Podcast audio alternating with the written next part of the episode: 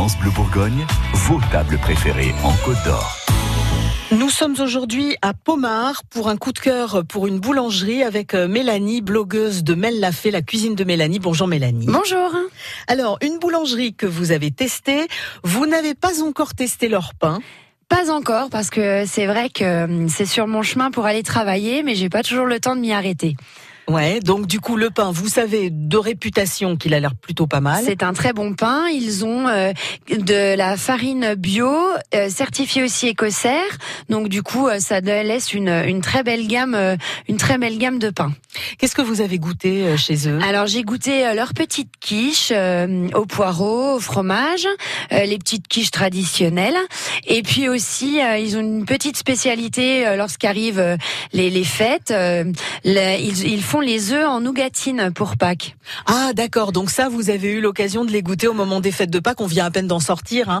euh, mais c'est le truc que vous allez certainement euh, recommander pour l'année prochaine. Oui, tout à fait, ça change des... Bon, il, est garni avec des petits chocolats, mais ça change et euh, c'est une très très bonne nougatine. Et ils ont cette, ils ont eu une distinction à la foire de Dijon. C'est une boulangerie-pâtisserie qui est reconnue 100% fait maison. Ah. Donc euh, les viennoiseries, euh, toutes leurs pâtes à tarte, leurs pâtes à quiche, les pâtes feuilletées.